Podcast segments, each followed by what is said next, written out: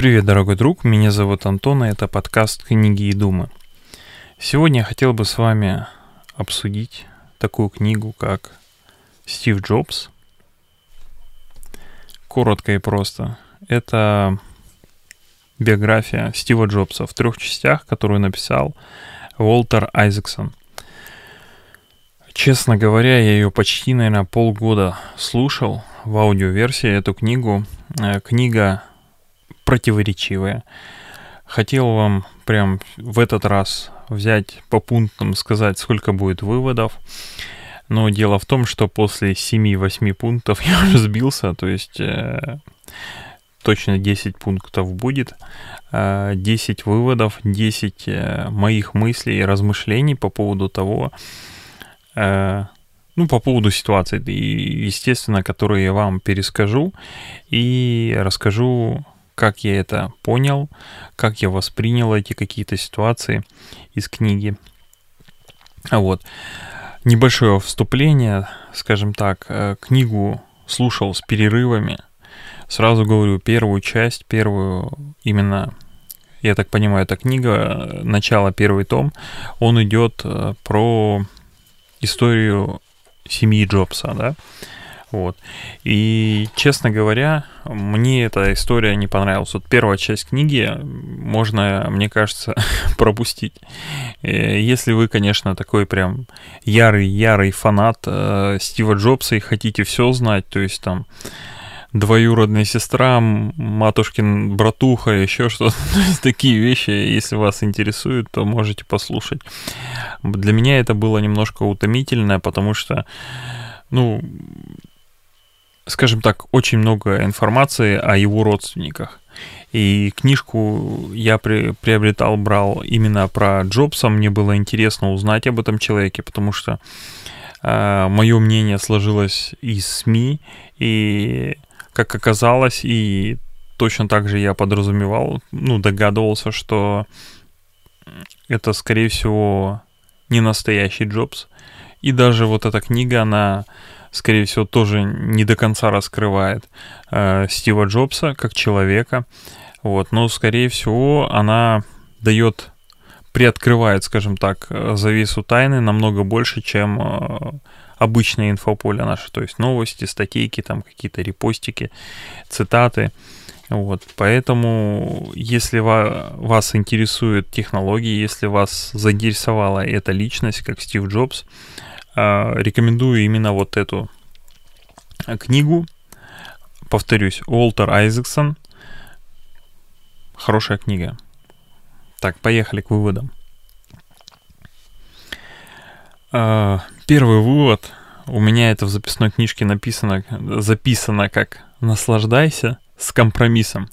Блин, вот а, когда записываешь, какие-то пометки в книжке делаешь, и проходит достаточно большой промежуток времени, и ты потом возвращаешься, вспоминаешь, э, думаешь, блин, что это, что это значит. И я не раскрыл тему, я сделал пометку, чтобы я вспомнил, о каком, в каком контексте это, эта фраза упоминалась, либо вот эта мысль.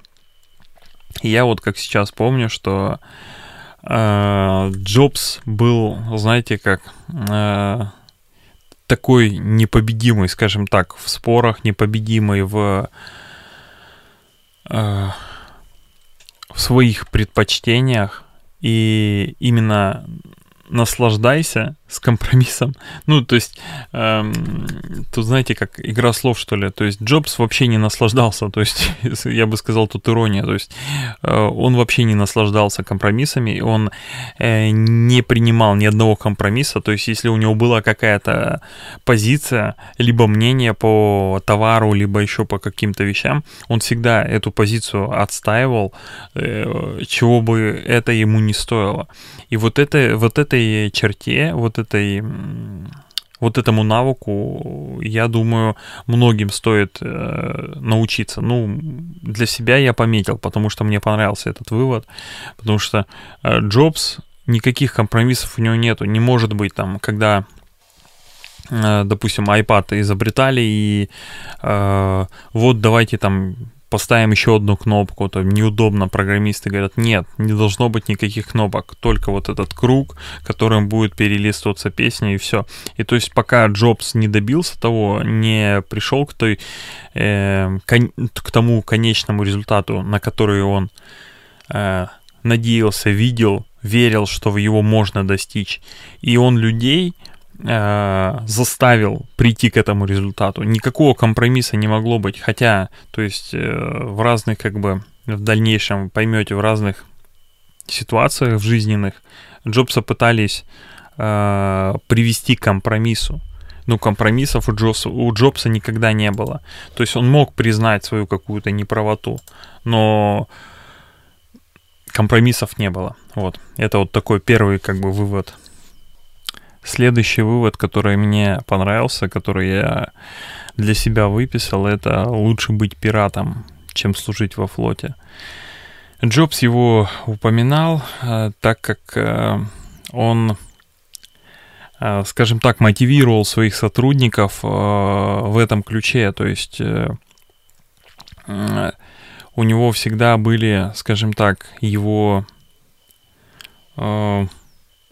большие киты, что ли, или, ну, такие, знаете, какие-то э, супермонстры, которые они должны были победить. Вначале это была IBM, потом Microsoft, дальше еще какая-то компания, и всегда он настраивал своих сотрудников, как, э, как будто бы они э, пираты, которые хотят и желают спасти мир, человечество. Вот, то есть э, такой, такая фраза, но э, я думаю, в ней есть э, и позитивные, и хорошие вы, идеи, выводы по поводу того, что не стоит как бы служить э, во флоте, если ты можешь быть пиратом, если ты можешь брать и делать что-то сам, создавать, э, тем самым как повторяя путь Стива Джобса. Так, и следующий вывод, который мне понравился, это даже не то, что вывод, это цитата. Успешность и принципы компании должны проявляться во всем, начиная от упаковки и заканчивая торговой политикой. Или ничего не выйдет. Марк Маркула сказал это. И э, этот вывод э, в книге пришел Джобсу, когда э, он открывал магазин первый Apple Store. И когда он понял, что нельзя отдавать на откуп продажу э, продукции Apple каким-то непонятным людям, которые не будут любить, понимать вообще этот продукт, эту продукцию. Вот, поэтому он решил создать магазин, именно который будет ориентироваться на продукции Apple. Вот такая вот цитатка и такой небольшой вывод. Если вернуться назад, в этот момент, когда Стив Джобс открывал новый магазин Apple, э, там произошло пару событий, и несколько из, э, из этих событий я себе выписал и пометил. Первый вывод это не товар, а зоны применения, ну, сферы применения, точнее, да. Вот. Э, что в этом имелось в виду? То есть, когда они изначально решили открывать магазин, они решили, что э, магазин будет распределен как э, какие-то зоны, то есть в каждой зоне будет находиться определенный товар, и эта зона будет адаптирована под этот товар. Вот. Но в последующем, когда они уже практически его открыли, приснился сон одному из руководителей, и он пришел и сказал, слушайте, нам надо все переделать мы делаем все не так. А чтобы вы понимали, то есть Стив Джобс там всех нагибал, чтобы они сделали этот магазин именно так, как он хочет. Именно вот э, расставили оборудование, расставили вот как он хочет. Уже вот все, завтра открывать. И приходит руководитель, говорит, слушайте, мне приснился сон. Блин, ну вот, честно говоря, это э, вот плавно перетекает во второй вывод, который я записал, и мне кажется, это ключевое. То есть, когда человек сказал и высказал идею, что ему приснилось, что он э, считает, что нужно распределить товар по сферам применения. Не просто распределить там планшеты здесь, а адаптировать планшет там это и запись музыки для э, музыканта, там, допустим, ноутбук это может быть э, монтажная станция для работы с видео и видеоредактор.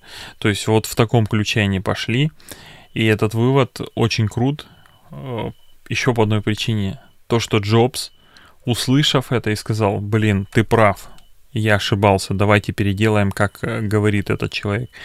И вот это, мне кажется, очень ключевой э, поворотный момент. И вообще, как бы это, как мне кажется, красит руко... как руководителя Джобса, потому что он признавал свои ошибки. Он был такой максимализм, максималист, да, что он э, требовательный был. Вот была у него идея вот сделать вот так магазин. И когда у человека появилась противоположная идея, и Джобс понял, что его идея хуже, он признал, моя идея хуже, давай делать так. И это заставляет как бы уважать его за такую позицию. Еще один э, интересный момент, который я себе пометил, это э, момент, когда Джобс э, под конец своей жизни планировал новую штаб-квартиру.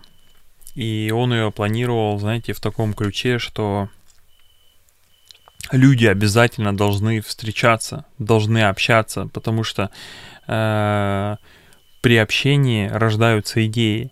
И как Джобс как раз-таки говорил, вот ты столкнулся, что-то там у вас произошло, и вот ты уже не можешь остановиться, записываешь идеи. Я думаю, если вы такой же, как я, то вы согласны с этим, потому что э, мы в своем коконе, в своей, в своей э, виртуальной реальности, в своей жизни, мы, э, как сказать, бывает как пластинка, ездим по кругу, но когда нас немножко подтолкнуть, либо какую-то идею закинуть, то мы генерируем э, какие-то невероятные мысли, невероятные идеи, которые могут прям очень, очень кардинально изменить нашу жизнь и наше восприятие. Вот. И еще один такой небольшой вывод. Э, это если у тебя нету своего мнения, то они тебя растопчут. И Джобс, как вы, наверное, уже догадались, он такой э, человек был, который э, имел свое мнение практически на все моменты и боролся за него, отстаивал его. Еще одна пометочка, которая звучит следующим образом. Принуждение к использованию преимуществ. Сейчас объясню, о чем это. Это о том, что экосистема Apple, ну, может быть, кто давно в ней работает, тот понимает. То есть э, она закрытая. То есть э, нет возможности сторонним э, разработчикам что-то поменять. И изначально, когда Джобс э, вводил какие-то э, фишки, то есть э, можно сказать как раз-таки они принуждали, принуждали разработчиков делать правильно, делать э, как нужно, использовать все жесты, там, использовать все функции. Потому что когда, да, это было сложнее, да, это там больше затрат, больше времени, но тем самым они заставляли создавать качественный код, который в дальнейшем, то есть э, вы сейчас, я думаю, э, можете заметить, что Инстаграм работ... ну, Инстаграм работает лучше на айфонах, чем на андроидах. Как раз-таки это связано с тем, что э, софт адаптирован под iPhone лучше. И тут надо, знаете, как надо понимать, что или нет, знаете как, лучше по-другому. Э, смысл в том, что раньше был тоже э, сейчас это искусственный интеллект, да, а тогда это был компилятор, когда можно было написать какую-то программу и скомпилировать ее, допустим, с Android, перенести на Apple и не париться, и она будет работать. Вот. И Стив Джобс блокировал это, говорил, нет, ребята, нельзя так пользоваться.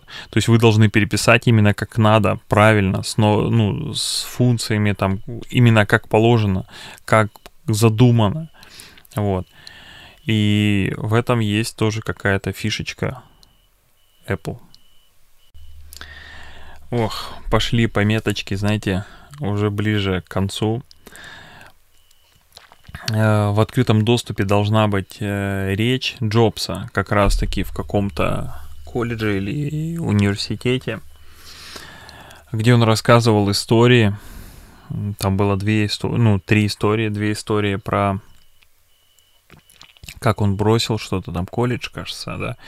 Вот. И третья история, которая вот как раз-таки зацепила, когда он поделился э, со своей проблемой, со своей болью и страданиями, ну, борь- борьба с раком, да. И Джобс э, эту речь написал, и это трогательная речь, которая заставляет как раз-таки э, знаете, как подумать, посмотреть на это все. Возможно, в этом есть какой-то смысл.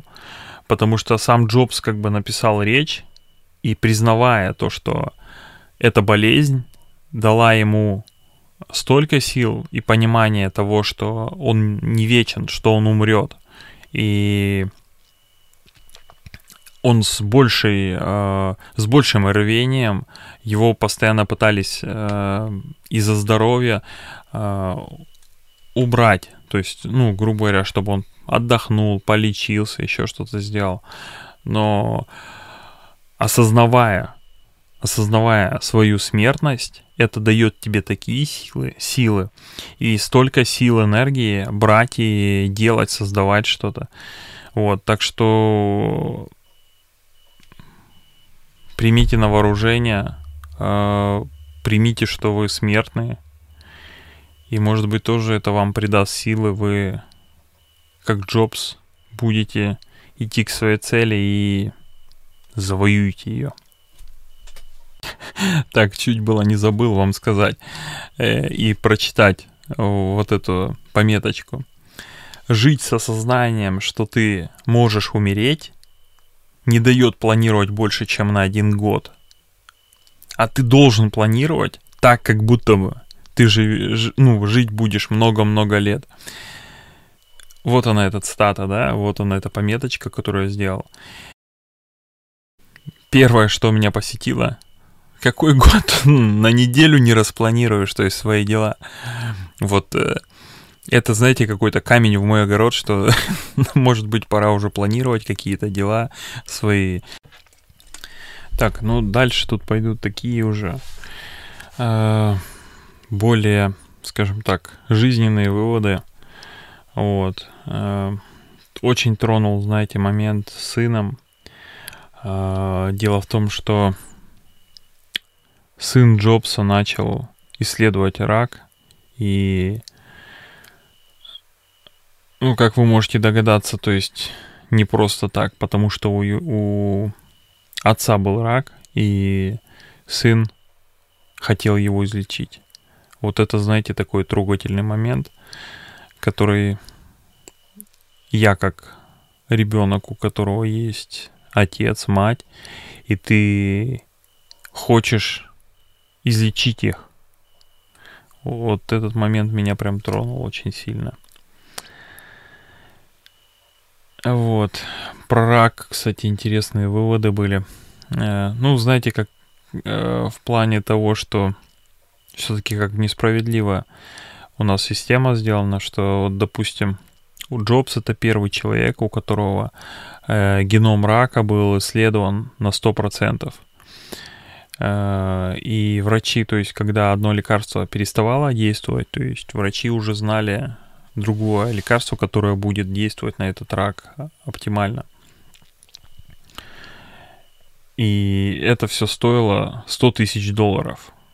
Ну, это опять же к вопросу о том, что э, Джобса есть деньги, он у него больше шансов, что он выздоровеет, чем больной человек э, раком, у которого нету денег на то, чтобы исследовать рак на 100%.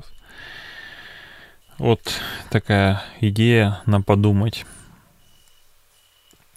Э, еще вывод такой, знаете, какой-то, или, то есть не вывод, а ощущение, что он все-таки, э, как у него была такая суперсила, это фокусироваться, да, на какой-то очень специфичной или какой-то маленькой задаче и маленькой идее и отсекать все лишнее. И вот момент, когда он сыну уделял внимание, в тот же момент э, его дочка, в то же время его дочка хотела внимания от своего отца, но отец не замечал этого. Просто, ну, знаете, как слепое пятно. И когда он взял с собой э, своего сына, и он, ну, дочка тоже, в принципе, хотела, но отец этого не понял. И такой, типа, блин, да и, ну, то есть она обиделась, сказала, что, говорит, да мне не надо, короче, езжайте сами.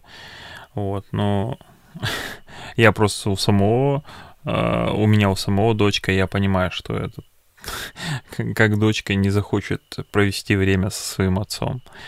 Это просто невозможно.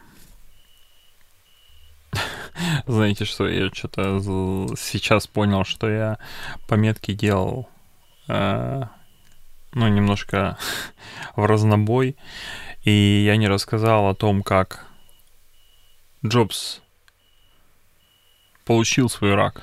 Этого как бы никто не знает, но смысл в том, что э, на обычной процедуре, скажем так, э, которую регулярно должны проходить, на обследовании э, у Джобса нашли рак. И Джобс, то есть человек, который создал Apple, чтобы вы прочувствовали, этот человек, узнав о том, что у него рак, и этот рак излечим, этот рак хорошо поддается лечению, и нужно срочно делать операцию, вырезать этот рак. Джоб, знаете, что решил? Нет, я буду лечиться морковным соком и голоданием. Блин, это просто... Это, это вышка просто, понимаете? То есть, вроде человек такой какой-то умный, ну, читаешь книгу, как-то проникаешь, э, проникаешься к нему симпатией, э, узнаешь его, ну, просто вот интересно, как, э, как это даже в то время было. Э, в принципе, наука дошла, то есть наука в то время могла излечить его, но из-за того, что Джобс начал э, вести себя определенным образом, занялся самолечением, занялся тем, что он голодал, там, морковные соки эти пил. И его поступки привели его, соответственно, к ухудшению его здоровья. Ну, в принципе, вот сейчас, если посмотреть, что у нас происходит, у нас в инфополе э, куча людей, которые чистят кармы, э, говорят с твоим родом, то есть в принципе, ничего нового. Даже Джобс, короче, практиковал это, так что нормально. Проверено Джобсом. Все идем гадалкам, все э, возвращаемся к своему роду проводим там анализы и вперед. Все будет хорошо. Джобс проверил. Вот. Ой, ребята, э, что еще?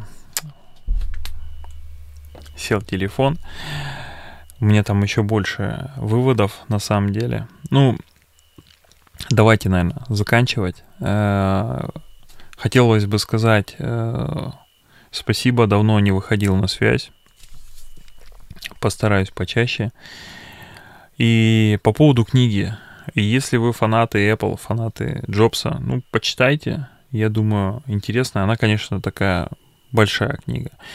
И вот сейчас жалею, что все-таки у меня не всегда получается читать бумажные книги, потому что, скорее всего, в этой книге я сделал бы кучу пометок, кучу закладок, потому что э, именно для людей, которые занимаются бизнесом, которые сто- строят свое дело, строят свою компанию, я думаю, есть чему поучиться у такого человека. И я бы рекомендовал покупать бумажную версию. А, возможно, я попозже возьму себе бумажную и сделаю с ней то, что делаю с другими книгами. Сделаю кучу пометок, сделаю кучу закладок. Вот. А, наверное, все. Спасибо большое за внимание, кто прослушал. Вот. Все, всем пока. Счастливо.